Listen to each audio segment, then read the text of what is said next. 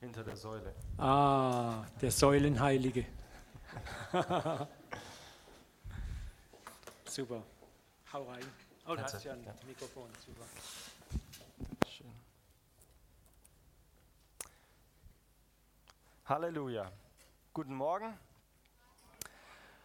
Schön hier zu sein. Ich freue mich, ähm, in Karlsruhe zu sein. Es ist gar nicht so weit weg. Ich wohne eine Stunde und 15 von hier in Schwäbisch Hall. Ähm, möchte nur kurz, bevor ich was zu mir sage, betonen, ich habe äh, die Ansprache zum Opfer sehr genossen. Das ist aus einem guten Herzen. Ähm, unser Dienst ist angeknüpft an den Dienst in Amerika. Und da geht es in Amerika generell immer viel um Geld. Und normal haben die eine Predigt übers Geld, bevor die eigentliche Predigt kommt. Und dann musst du mit den vollen Zetteln wedeln. Und wenn der Pastor sieht, ah, da da ist noch nicht genug Zettelwedler, dann muss man noch, dann predigt er noch mal ein Stück. Und ich kann euch da Geschichten erzählen. Das ist nicht schön. Deswegen hat mir das sehr gefallen. Wir haben auch bei uns keine verpflichtenden Kosten, sondern alles wird durch Spenden und Kollekten eingesammelt. Deswegen sind wir da ein Herz. Das freut mich. Ähm, kann kurz erzählen, wir haben jetzt auch ein Trainingscamp gehabt, zwei Wochen lang. Das fand auch ohne verpflichtende Kosten statt. Und wir vertrauen Gott, dass die Kosten reinkommen. Genauso wie beim letzten Jahr. Ja, das sind so, ich sage jetzt einfach mal 10.000 Euro. Ähm, 30, knapp 30 Teilnehmer, noch 10 Mitarbeiter. Letztes Jahr kam alles und noch mehr rein. Übernatürlich. Halleluja. Das wird dieses Jahr genauso passieren. Warum? Weil Gott gut ist. Und weil wir ihm vertrauen können, weil er immer schon gut war und immer gut sein wird. Amen. Das ist auch das, das worum es heute geht. Gott ist gut. Ich saß gestern da und habe gebetet und habe dann alle möglichen Sachen aufgeschrieben, was ich heute eigentlich erzählen wollte. Und dann hat Gott heute Morgen gesagt, nee, wir machen es anders. Also um 9.15 Uhr oder was, schnell nochmal irgendwelche anderen Sachen aufgeschrieben. Und dann ich, saß ich im Auto und habe gefragt, okay Gott, was soll ich denn eigentlich jetzt hier erzählen? Welche dieser zwei Predigten, wenn man es so nennen mag? Ähm, und dann, dann fragt er mich direkt zurück im Auto, ja, welche, was verherrlicht mich denn mehr? Und ich so, okay, also, ja, dann nehmen wir das eine. Gut, nehmen wir das eine. Halleluja. Ja. Ähm, ich möchte auch noch eine andere Geschichte kurz erzählen. Ich saß auch im Auto und dann habe ich in Sprachen gebetet. Ähm, und dann sind meine Gedanken auch um Heilung gekreist. Dann habe ich in Sprachen gebetet, Halleluja. Und dann ist auch Gott, Gott sagt zu mir ganz klar, du musst nicht in Sprachen beten, um mich dazu zu bringen, noch besser und noch schneller und noch mehr zu heilen. So, alles klar, Gott, das weiß ich, aber ich will im Geist aktiv und ich will mich entfachen. Und, und dann sagt er eine interessante Sache. Wenn du wirklich glaubst, dass ich immer gut bin, bleibst du entfacht. Halleluja. Das ist mir sofort eingeleuchtet. Ich muss auch hier keinen biblischen Beweis dafür jetzt bringen. Das hat Gott mir einfach gesagt. Mir ist es klar. Wir können im Geist angefacht bleiben oder wir können uns immer wieder versuchen anzufachen. Was ist die einfache Variante? Wir bleiben einfach dabei zu glauben, Gott ist gut und er ist immer gut. Halleluja. Ich möchte euch noch ein Bild zeigen. Bild Nummer drei bitte. Was wir nämlich erlebt haben, ist, kennt ihr das? Ähm, ganz gefährlich, oder? Also unsere Augen spielen uns ein bisschen verrückt, weil da passt was nicht zusammen. Insgeheim haben wir ein Tier vor Augen. Wir wissen, das hat Potenzial, gefährlich zu sein. Es ist stark und kraftvoll, aber das ist nur die Hülle. Das, da passt was nicht. Und wir haben gemerkt, es gibt ganz viele Christen, die laufen genauso rum. Ich zeige jetzt nicht auf euch. Das haben wir nur gemerkt und haben wir gesagt, wir müssen irgendwas machen. Deswegen haben wir unsere Trainingscamps installiert. Weil wir merken, wir brauchen nicht nur eine schöne Verpackung, sondern Gott hat, von, hat uns von innen heraus all seine Fülle gegeben, um in Sohnschaft zu wandeln und Identität zu wandeln, wo wir immer wissen, er ist gut, weil er gut ist, weil wir seine Art und Weise kennen, weil wir sein Wort kennen, weil wir kennen, wie er ist. Deswegen muss sich was ändern. Ich bitte im Bild Nummer eins. Ich möchte einmal Albert Einstein zitieren. Die reinste Form des Wahnsinns ist es, alles beim Alten zu lassen und trotzdem zu hoffen, dass sich etwas ändert. Yes. Und deswegen möchte ich jetzt Miles Monroe zitieren und dann direkt ins Wort Gottes einsteigen. Ja, seid ihr damit einverstanden? Ne, Mache ich sowieso. Gut. Halleluja. Kurz noch zu mir. David Frei, mein Name, 30 Jahre, jung, verheiratet mit meiner Frau Freya, frei. Eine Tochter, elf Monate alt und meine Frau ist schon wieder in der achten Woche schwanger. Halleluja. Wir haben gesagt, wenn das Reich Gottes nicht schnell genug durch die Jüngerschaft wächst, dann müssen wir auch was dazu beitragen. Also wir sind gesegnet. Halleluja. Ich möchte Miles Monroe zitieren und mich haben diese Zitate sehr zum Nachdenken gebracht. Dieses machen wir vor. Die größte Tragödie im Leben ist nicht der Tod, sondern ein Leben ohne Sinn und Bestimmung. Okay. Ein Mensch ohne Bestimmung für sein Leben ist schon tot, bevor er stirbt. Er wandelt tot umher. Das heißt, du brauchst eine Bestimmung für dein Leben. Jesus ist die Bestimmung für dein Leben. Er kam, um dir Leben zu geben und es im Überfluss. Die größte Herausforderung im Leben ist die Frage, was soll ich tun? Worauf soll ich mein Leben ausrichten? Und viele Menschen investieren ihr Leben in sich selbst und am Ende ihres Lebens stellen sie dann fest, dass sie ihr Leben vergeudet haben. Das ist die größte Herausforderung. So der größte Fehler, der größte Fehler im Leben besteht darin, beschäftigt zu sein, ohne dabei effektiv zu sein. Oft sieht man es Menschen an, wenn sie keinen Frieden haben. Sie versuchen sich gedanklich abzulenken, um nicht über ihren innerlich erhofften Frieden nachdenken zu müssen. Hm. Der größte Misserfolg besteht darin, in der falschen Sache außerordentlich erfolgreich zu sein. Denk mal drüber nach. Du kannst dein Leben falschen Dingen widmen und darin sehr erfolgreich sein. Du wirst jedoch so gut sein, du wirst jedoch so gut sein, dass du hervorstichst und das macht es dann wiederum schwer, davon loszukommen. Boah, ich sag euch. Den größten Erfolg im Leben gewinnst du durch einen korrekten Gebrauch deiner Zeit. Die Zeit ist das Wertvollste, was wir haben, hinter Jesus. Okay. Und die Zeit ist begrenzt. Und du wirst deine Zeit korrekt einsetzen müssen, wenn du die richtigen einsetzen können, wenn du die richtigen Prioritäten hast. Ansonsten wirst du Zeit verlieren. Die richtigen Prioritäten entstehen, wenn du dein Leben auf Gottes Ziele ausrichtest. Als ich diese Zitate zum ersten Mal gehört habe, ist mir eins sofort bewusst geworden. Hier geht es unter anderem um Religion. Um wie viel Zeit ich mit bestimmten Dingen widme und wo ich mich hingebe, wo ich erfolgreich bin, aber es ist überhaupt nicht der richtige Weg und es ist überhaupt nicht das, was Gott eigentlich möchte. Und da geht es jetzt heute darum, Gott ist gut. Sag das mal laut. Gott ist gut. Und sofort kommen dir Gedanken von Erfahrungen, die du gemacht hast, die nicht immer gut sind. Und das bestimmt uns oft. Und wir denken, unsere Erfahrungen haben ein Recht zu bestimmen, wer wir sind. Haben sie nicht. Aber das denken wir oft. Deine Erfahrung hat kein Recht zu bestimmen, wer du bist. Genauso wenig wie der Teufel dir sagen darf, wie gut du aussiehst oder wie nicht gut du aussiehst. Da wären wir uns einig. Wenn der Teufel hier stehen würde und sagen würde, du bist so mies, du bist so schlecht, du bist so blöd, wir würden das sofort erkennen. Warum erkennen wir nicht den Inhalt der Stimme? Also den Inhalt. Und denken, wir müssen die Stimme erkennen. Gott ist gut und er redet so klar davon. Halleluja. Wir, wir schlagen ein paar Bibelstellen auf. Wir werden das sehr schnell machen. Das heißt, wir gucken mal, ob die Technik, ah, die Technik ist gut ausgestattet. Halleluja. 2. Mose 15. 2. Mose 15, und zwar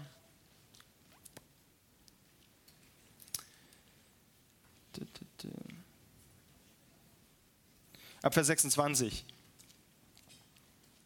Und wir möchten ein bisschen über die Natur Gottes reden. Ich, wir versuchen in der Zeit zu bleiben, aber wir werden hier schnell durchrauschen. Ich möchte ein, ein komplettes Bild vermitteln und ähm, dazu werden wir viele Bibelstellen anschauen. Vers 26. Und er sprach, wenn du willig auf die Stimme des Herrn deines Gottes hörst und tust, was in seinen Augen recht ist, seinen Geboten gehorchst und all seine Ordnungen hältst, dann werde ich dir keine der Krankheiten auferlegen, die ich den Ägyptern auferlegt habe, denn ich bin der Herr, der dich heilt. Punkt Nummer eins, Gott ist der Herr, der heilt. 2. Mose 23, Vers 25. Hier steht, und ihr sollt dem Herrn, eurem Gott, dienen, so wird er dein Brot und dein Wasser segnen und ich werde alle Krankheiten aus deiner Mitte entfernen. Wer entfernt alle Krankheiten? Gott. Warum? Weil Gott ist gut. So, und dann noch Psalm 103. Wissen wir schon, was jetzt kommt, oder? Ja, Halleluja, das ist, das ist gut. Jetzt muss ich auch noch Psalm 103 finden. Psalm 103, da lesen wir ab Vers 5.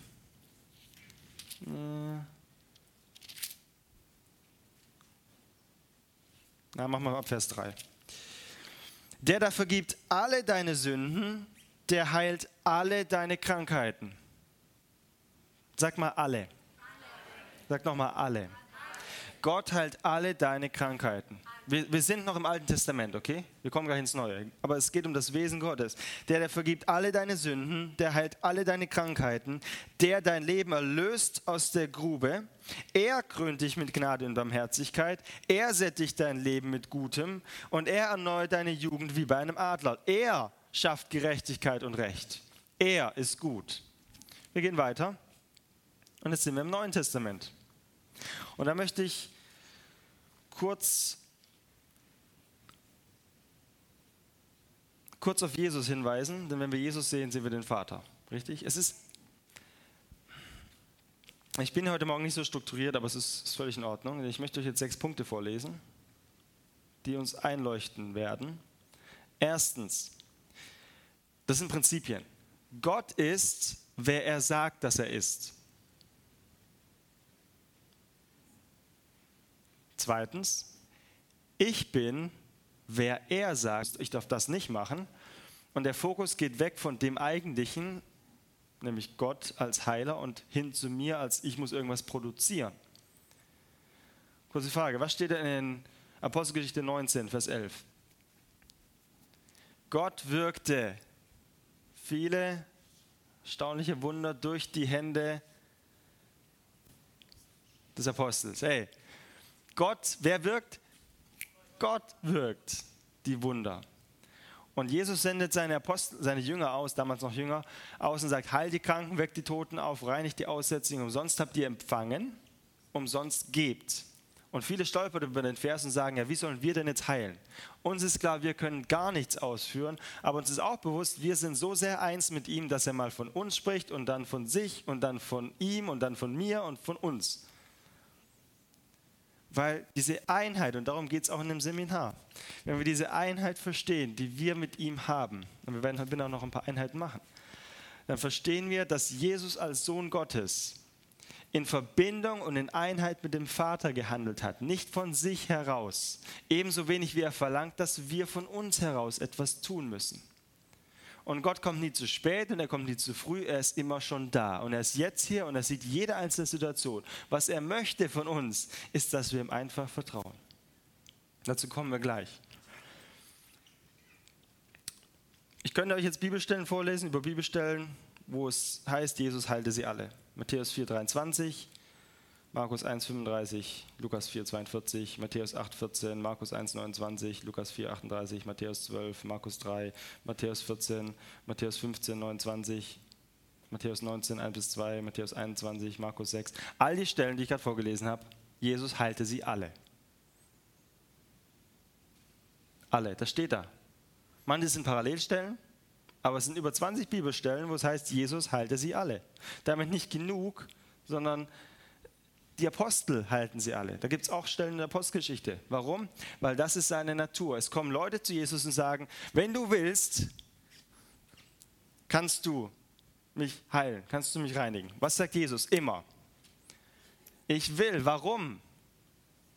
Das ist seine Natur. Und dieses Ich will, was er da sagt, wenn man es im Griechischen nachlegt, ist ein sehr, sehr starker Ausdruck. Das bedeutet so viel wie, ja, ich will immer.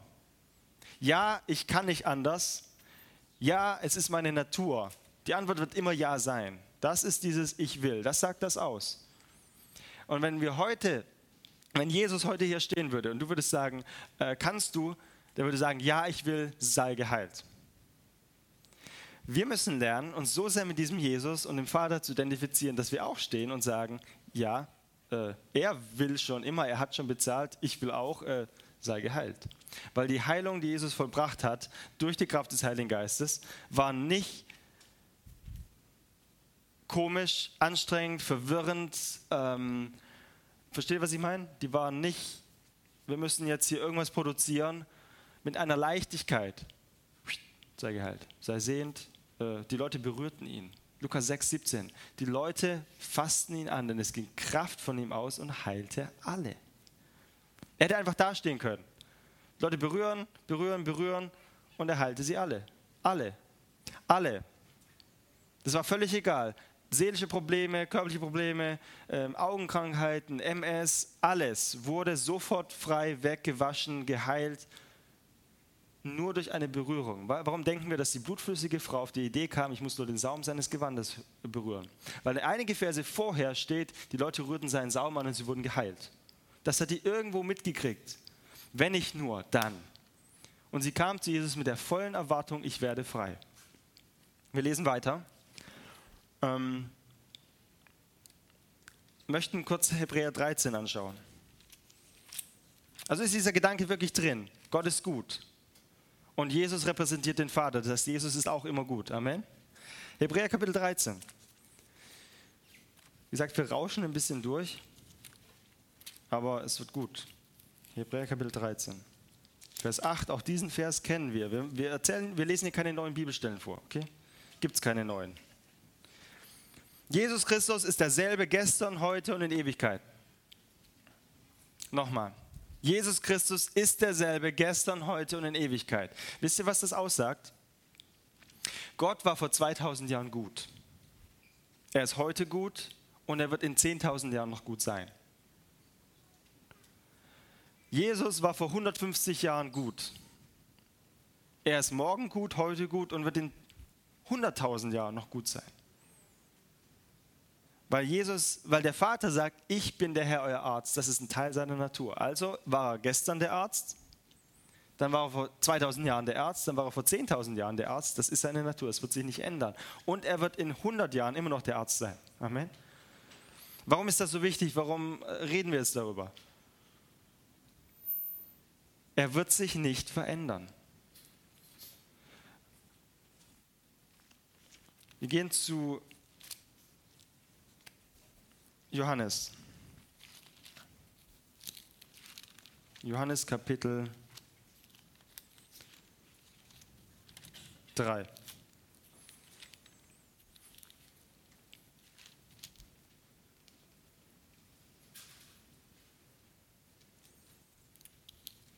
Hier ist die Geschichte von Nikodemus und wir gehen ein bisschen weiter. Und dann sehen wir in Vers 14. Und wie Mose in der Wüste die Schlange erhöhte, so muss der Sohn des Menschen erhöht werden, damit jeder, der in ihn glaubt, ewiges Leben hat. Wann haben wir ewiges Leben? Der erste Johannesbrief bestätigt uns das. In dem Moment, wenn wir unser Vertrauen in ihn setzen. Halleluja. Dann fängt ewiges Leben an. Es hört ja dann nicht auf bei unserem Tod, also bei unserem körperlichen Abgetrenntsein. Hört er dann nicht auf, geht er weiter. So.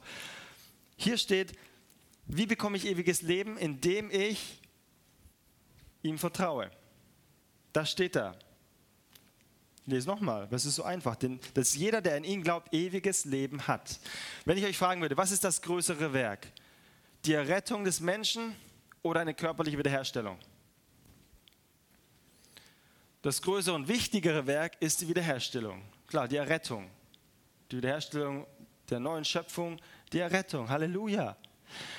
Warum machen wir es also kompliziert und bauen in unser Glaubenssystem ein, dass wir das und das vollbringen müssen, dass wir, verzeih, wenn ich das jetzt sage, dass wir eine bestimmte Atmosphäre im Lobpreis haben müssen, dass wir Flaggen schwenken müssen, bevor Gott wird. Das war super. Ich habe ich hab das äh, noch nie so genossen wie hier, ja, muss ich dazu sagen. Ähm, weil ich hatte dazu auch noch eine Vision und ich habe normal keine Vision. ähm, aber wir müssen diese Dinge nicht machen, um Gott zu manipulieren, genauso wenig beim Opfer, dass er wirkt. Wenn wir hier jemand fragen würden, willst du zu Jesus kommen? Und einer sagt, ja, hinten im Eck, ja, ich will, ich habe kann Gott ist gut, ich will. Wie einfach wäre dieser Prozess? Der Redner könnte von vorne stehen, er könnte den kurz anleiten und sagen, hier, Buße, Glaube und so weiter. Würde sagen, Halleluja. Und wir würden alle wissen, wow, wenn das ernst meint, der ist bei Jesus. Richtig? Wow, das ist ja einfach. Wisst ihr, dass vor ein paar hundert Jahren dieser Prozess noch nicht so einfach war, weil die Leute nicht geglaubt haben, dass es so einfach geht. Die hatten geglaubt, das war noch zu Zeiten von Charles Finney, die hatten geglaubt, ich muss erst eine bestimmte Art und Weise, ähm, ich kann nur dann zu Gott kommen, wenn er mich vorher auserwählt hat. Also war die Vorherbestimmung, die Auserwählung Gottes der entscheidende Punkt. Und die haben natürlich gedacht, okay, ist nicht jeder auserwählt. Die konnten also gar nicht so einfach zu Gott kommen, weil dieses Gedankengebäude im Weg war. Und ich möchte dieses Gedankengebäude sprengen, dass es schwer ist und dass es hart ist und dass der eigentliche Fokus darauf liegt, dass Gott gut ist. Das ist das Eigentliche, was wir heute Morgen reden wollen. Dass es in unser Herz sinkt. Wir können nichts aus uns produzieren. Und wenn hier innen einer steht und sagt, oh, ich bin krank, dann müssten wir genauso sagen, sei geheilt. So, ich mache jetzt nichts mehr. Gott, Gott, er hat das schon bezahlt. Wir müssen zurück zur Einfachheit des Wortes. Denn was ist denn die eigentliche Geschichte von Johannes 3? Schlangen in der Wüste. Wir wissen, da ging es nicht um Rettung, da ging es um welche Geschichte? Da kam eine Schlangenplage, Leute wurden gebissen, die starben. Das steht in, wo steht's? Ich weiß gar nicht im Alten Testament. Bei Mose, so, und dann geht Mose ins Zelt und betet. Da macht er eine eher eine Schlange, eine Bronze, hängt sie auf einen Pfosten, hebt sie hoch und was ist das Geheimnis? Jeder, der diese Schlange anschaut, wurde was? Geheilt. Wir sind im Alten Testament, ihr Lieben. Wir sind im Alten Testament und Gott sagt Mose, mach die Schlange, hebt sie hoch und jeder, die müssen nichts machen, die müssen nur die Schlange auf dem Pfosten anschauen und was passiert? Sie werden geheilt. Das ist im Alten Testament. Das ist einfacher als das, was wir teilweise heute hören. Wir müssen das machen, die Kondition muss perfekt sein. Ähm, das, das Wirken Gottes kommt nur, wenn, wenn die Atmosphäre so passt und das stimmt und dann alle. Hey, wir sind im neuen Bund. Gott hat es nicht schwer gemacht, dass wir Heilung empfangen. Ein, eine Sache hat sich allerdings nicht geändert. Er möchte was? Dass wir ihm vertrauen. Ich möchte das Wort Glaube ein bisschen ähm, entmystifizieren. Denn das Wort Glaube finden wir im Alten Testament wie oft? Schaut mal nach, nicht oft. Ich habe es nur zweimal gefunden. Zweimal im Alten Testament steht das Wort Glaube. Was steht aber noch ganz oft? Treue, Vertrauen. Und was wir im Neuen Testament sehen, Halleluja, ist, dass Gott möchte, dass wir ihm vertrauen. Nicht, dass wir einen Glauben aufbauen und Glauben in unseren Glauben haben. Ich habe das schon oft erlebt. Ich stehe vor kranken Leuten, ich, ich lege Hände auf, ich bete dann. Und jetzt, mm, jetzt muss ich was produzieren. Ich meine, stopp. Ich kann aus mir heraus nichts produzieren. Ich kann schon was produzieren. Das ist nicht der göttliche Weg. Aber wenn ich da stehe und ihm vertraue, wer wirkt, wer agiert, wer, wer heilt, er heilt. Durch mich. Er möchte meine Hände, er möchte meinen Mund, er möchte meine Worte, aber er wirkt. Ansonsten sind wir bei einer New Age-Veranstaltung, wo wir irgendwas aus uns herauspressen müssen. Ähm, Ströme lebendigen Wassers fließen von uns. Aber wer, wer, wer ist das? Nicht wir. Es ist dieses Einssein mit ihm und er wirkt. Gehen wir zu. Äh, ja. Gehen wir noch zu Epheser Kapitel 6, Vers 9. Ich möchte noch ein paar Bibelstellen lesen. Epheser Kapitel 6, Vers 9. ist es noch okay? Seid ihr dabei, ja? Gut. In Afrika würden jetzt alle irgendwie rumschreien und springen und äh, wir sind in Deutschland. Deutschen sind ein bisschen zynisch, was das angeht. Epheser Kapitel 6, Vers 9. Und ihr Herren tut dasselbe gegenüber, ihnen gegenüber und lasst das drohen. Denn ihr wisst, dass sowohl ihr als auch euer Herr in den Himmeln ist und dass es kein, bei ihm kein Ansehen der Person gibt. Das steht noch in Apostelgeschichte 10, 34, Römer 2, Vers 11, 1. Ähm, Petrus 1, 17, Kolosser 2, 25, 2. Chronik 9, 17. All diese Stellen sagen aus, es gibt kein Ansehen der Person bei Gott.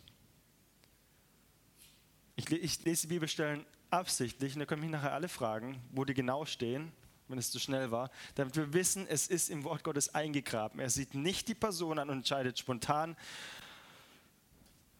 die Agathe möchte ich heilen, den Tom nicht. Ähm, ja, warten wir noch ein paar Stunden. Das ist nicht sein Wesen, weil dann würden wir es im Wort Gottes sehen. Und das Wort Gottes sagt und zeigt uns das Wesen, die Natur des Vaters. Und die Natur des Vaters, das Wesen ist immer gut. Wisst ihr, warum, warum da steht, seid heilig, denn ich bin heilig? Es ist sein Wesen. Wir haben seine Natur empfangen. Deswegen kann er uns auch sagen, seid heilig, denn ich bin heilig. Warum? Weil ihr seid jetzt heilig. Lebt das doch. Ihr habt den alten Menschen ausgezogen, ihr habt den neuen angezogen. Ihr könnt gar nicht anders. Ihr müsst nur erkennen. Und oftmals ist es nur ein Erkennen, was wir schon empfangen haben, anstatt ein Betteln für neue Dinge von Gott. Das ist wichtig zu verstehen. Ich möchte hier keinen überrumpeln damit, aber wir gehen weiter und lesen Hebräer 1. Und es geht jetzt um den Willen Gottes. Hebräer 1. Wir werden aus der Bibel ganz klar sehen, dass es Gottes Wille ist, immer zu heilen. Hebräer Kapitel 1, 1 bis 4. Nachdem Gott vielfältig und auf vielerlei Weise ehemals, ehemals, zu den Vätern geredet hat in den Propheten, hat er am Ende dieser Tage zu uns geredet im Sohn. Die Ende aller Tage äh, ist wann? Ist also wenn es damals die Ende aller Tage waren, dann ist es jetzt auf jeden Fall Ende aller Tage. Wir wissen, dass Gott zu dem Volk geredet hat durch die Propheten. Zu wem redet, durch wen redet er denn heute und jetzt? Durch seinen Sohn, zu uns. Den er zum Erben aller Dinge eingesetzt hat, durch den er auch die Welt, Welten gemacht hat. Er, die der Ausstrahlung seiner Herrlichkeit, der Abdruck seines Wesens ist und alle Dinge durch das Wort seiner Macht trägt. Ich möchte kurz auf diesen einen Vers eingehen. Er, er ist die Ausstrahlung seiner Herrlichkeit und der Abdruck seines Wesens. Es gibt kein besseres Bild, als zu sagen, wenn du den Sohn siehst, siehst du 100% den Vater. Denn er ist der Charakter Gottes auf Erden. Er ist der Wille Gottes auf Erden. Wenn Gott sagt Ja, dann sagt Jesus auch Ja. Und wenn Gott Nein zu einer Sache sagt, sagt Jesus auch Nein weil sie sind eins. Hat Jesus alle geheilt? Nochmal die Frage, ja. Warum? Weil es die Natur des Vaters ist, alle zu heilen. Jetzt könnte man natürlich sagen, okay, was war am Teich von Bethesda? Wissen wir nicht. Wir sehen nur, dass die Person geheilt wurde. Wir sehen nicht, dass er keine mehr heilte oder dass er alle heilt. Das steht da nicht. Also dürfen wir nicht sagen, was da passiert ist. Wir wissen, die, die er angesprochen hat, die, die zu ihm kamen, die wurden geheilt. Das ist die Natur des Vaters, das ist die Natur Gottes, das ist die Natur Jesu. Wenn, es der, wenn wir Jesus sehen, sehen wir den Vater. Und jetzt sagt er aber noch eine andere interessante Sache. 2. Korinther 5. Da waren wir gestern schon, da gehen wir nochmal hin. 2. Korinther 5, in Vers 20. So sind wir, nicht so werden wir, so waren wir, sondern so sind wir nun Gesandte oder Botschafter an Christi Stadt, indem wir Gott, gleichsam, indem Gott gleichsam durch uns ermahnt. Wir bitten für Christus, lasst euch versöhnen mit Gott.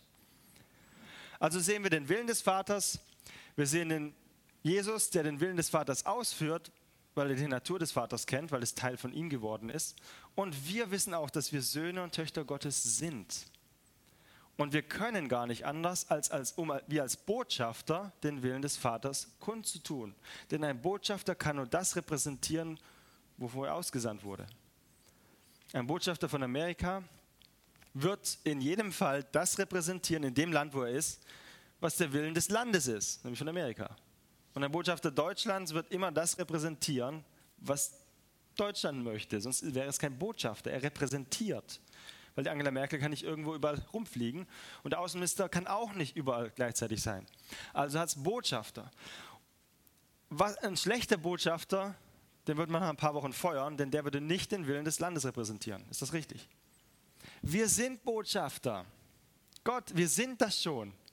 Und wir repräsentieren den Willen des Vaters, weil wir den Willen des Vaters kennen weil wir den Willen von Jesus kennen. Warum? Weil es Teil unserer Natur geworden ist, weil 2. Petrus sagt, wir sind Teilhaber der göttlichen Natur geworden. Das ist in uns drin. Also muss ich jetzt nur noch erkennen, was ist denn der Wille Gottes? Was ist denn sein Wesen?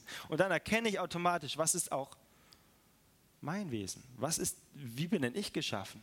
Wenn ich Gott sehe, sehe ich Jesus und dann sehe ich auch, was in mir hineingelegt, in mich hineingelegt wurde. Ist das so? Deswegen ist es im Umkehrschluss ja auch so, dass Gott sagt, wenn sie euch sehen, wen sollen sie dann verherrlichen? euren Vater im Himmel. Halleluja. Lasst euer Licht leuchten vor den Menschen, damit sie was? Damit sie eure gute Werke sehen und nicht euch verherrlichen, sondern euren Vater im Himmel verherrlichen. Lasst euer Licht leuchten. Wie lasse ich denn mein Licht leuchten?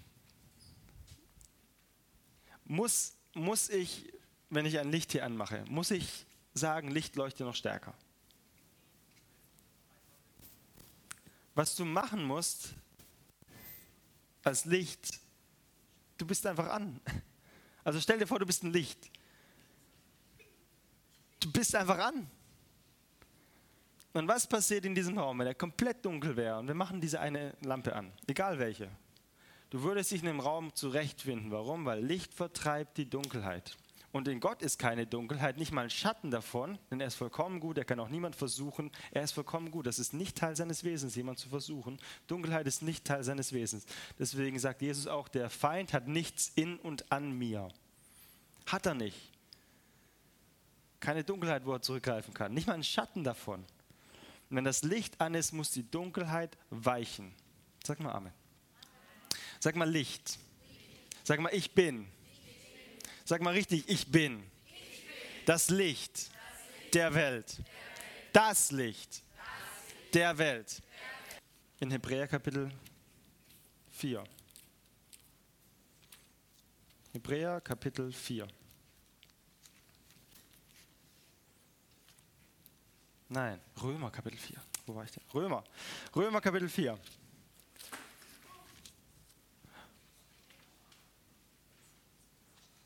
Alles klar?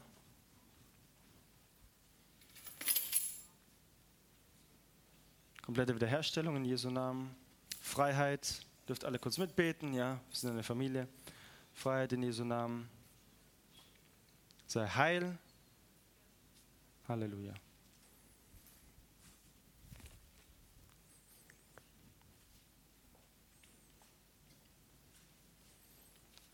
Okay, Halleluja. Römer Kapitel 4.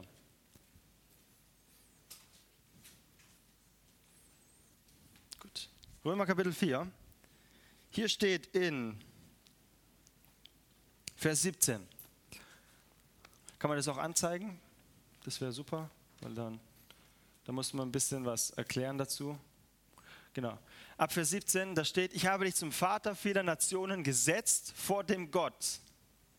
Und jetzt, es redet über Abraham und jetzt steht vor dem Gott, welchem er glaubte.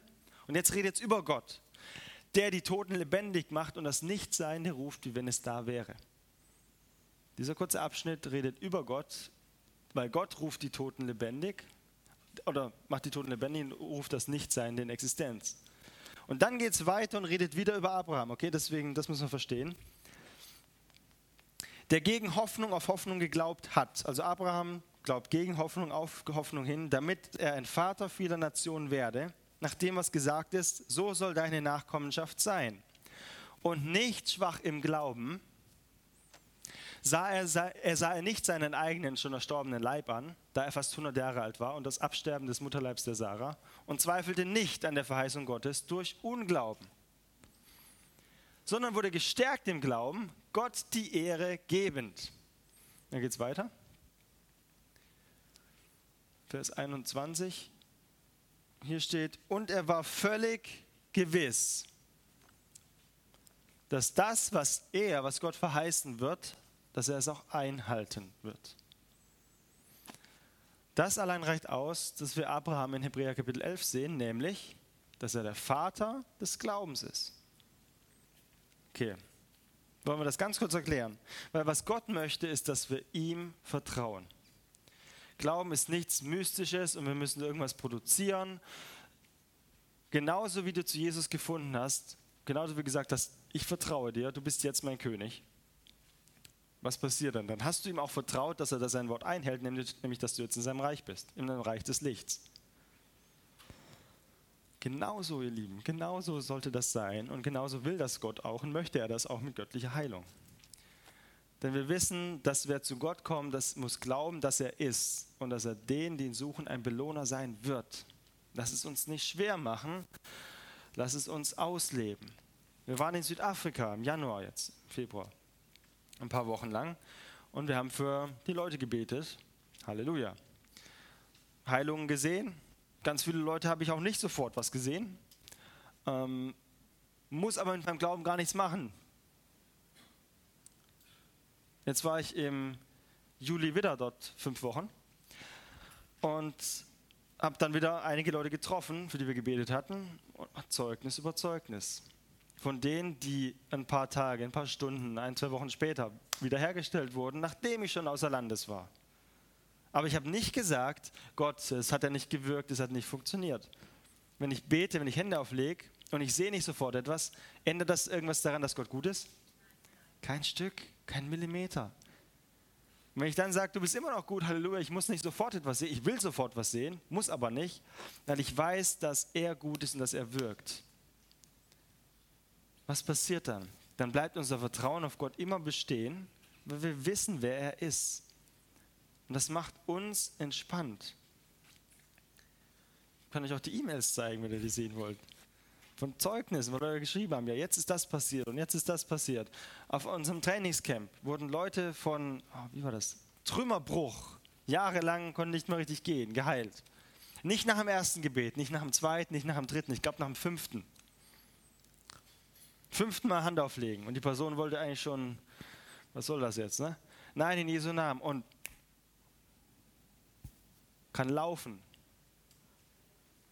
Komplett, Trümmerbruch, geht nicht, gibt's nicht, kann kein Arzt machen. Jesus und der Vater, Arzt, die können das, sind Weltmeister darin. Halleluja, will es heute immer noch machen. Warum? Weil es sich nicht ändert. Deswegen, wenn wir herausfinden, Gott ist immer so, wie er ist, und er wird sich nicht ändern, kann ich mich darauf berufen. Halleluja.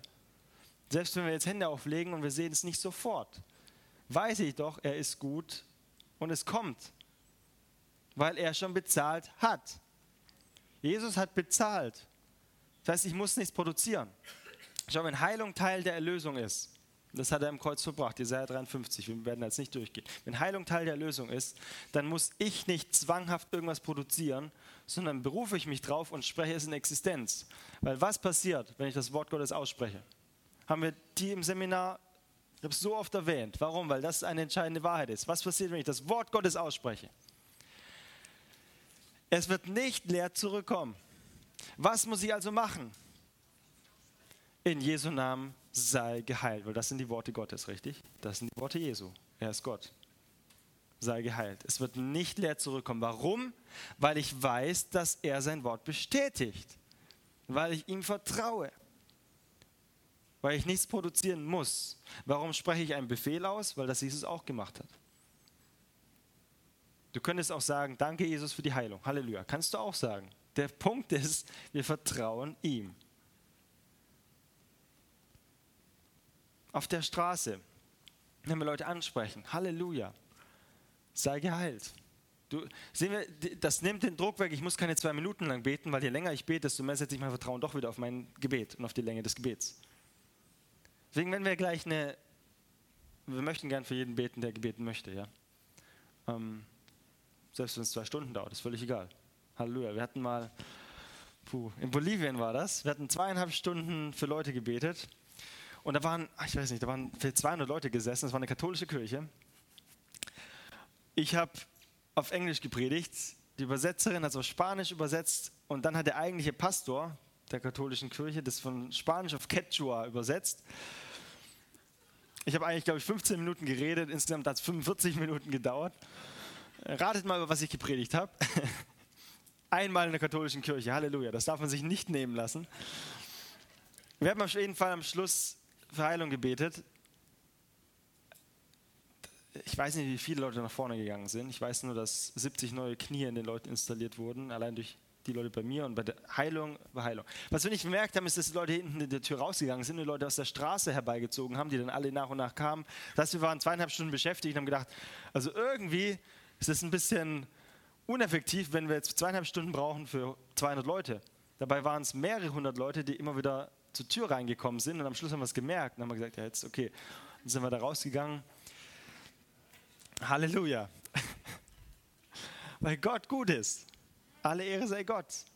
Und dann, dann ist es nicht ich, der Ehre bekommt oder der, der betet, sondern immer der Vater. Und das ist das Problem, was wir mit den sogenannten Geistesgaben oft haben. Da werde ich nur eine Minute was zu sagen.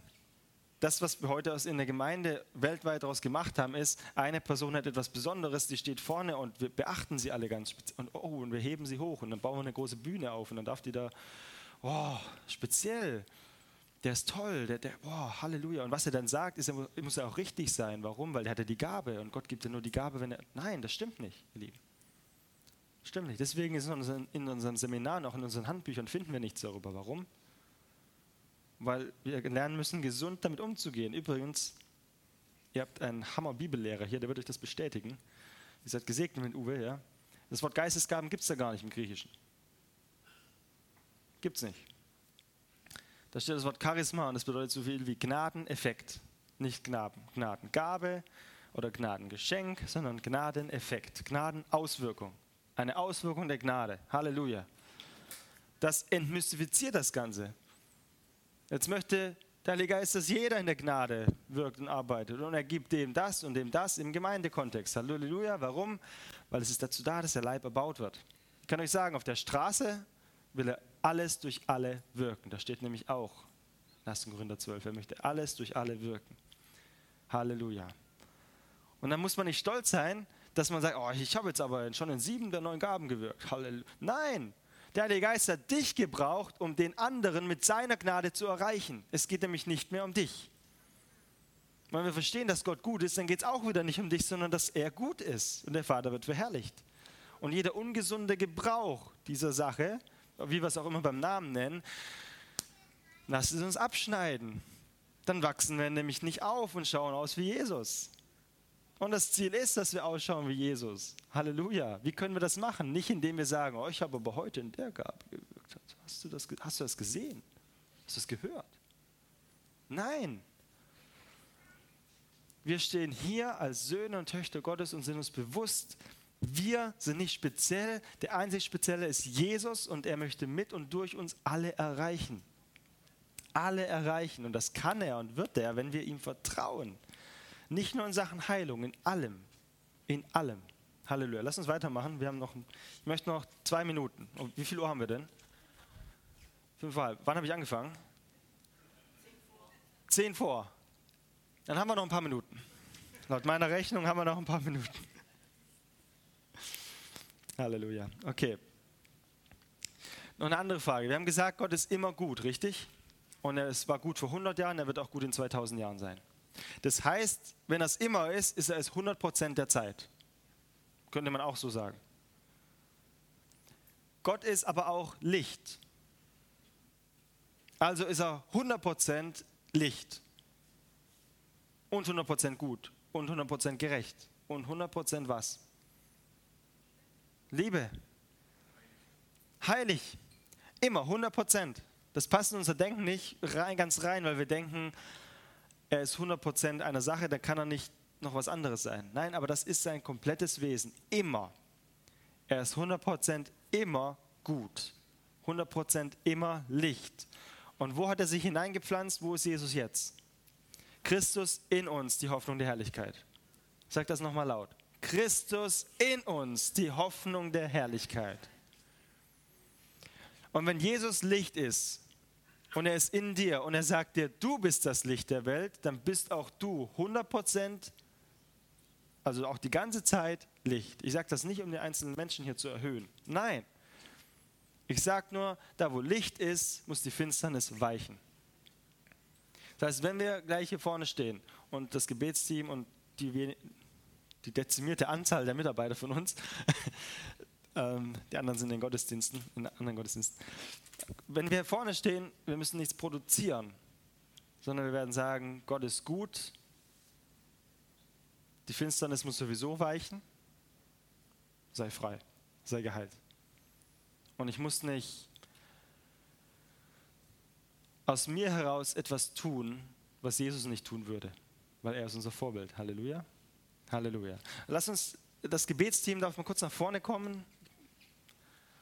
Ähm, das Gebetsteam der Gemeinde auch. Theoretisch müsste jeder hier vorne stehen, weil jeder kann Hand auflegen. Ich verstehe aber, dass hier Leute, es mal geschult wurden oder das einfach gerne machen. Deswegen, ja, dürft ihr gerne nach vorne kommen. Dürft euch hier aufstellen. Verteilt euch einfach hier, oder? Macht ihr das? Ja, verteilt euch über den ganzen Raum am besten. Ähm, ja, Halleluja. Wir machen das generell bei uns immer kurz und knackig. Das heißt, die, die jetzt Gebet brauchen oder möchten oder empfangen möchten, ihr steht einfach auf und kommt zu einer der Personen vor. Und die Person fragt dich kurz, um was es geht. Die muss aber auch gar nicht fragen, weil Gott weiß es sowieso schon. Ja?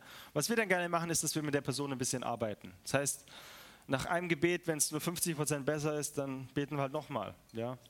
Und das muss keine lange Sache sein. Und wenn wir sagen, so, Halleluja, Gott ist gut, dann darfst du dich setzen, dann kann die nächste Person kommen. Ja, was alle anderen machen, ist, ah, sorry Uwe, ich habe ich hab schon angefangen. Äh, darfst auch wieder vorne kommen.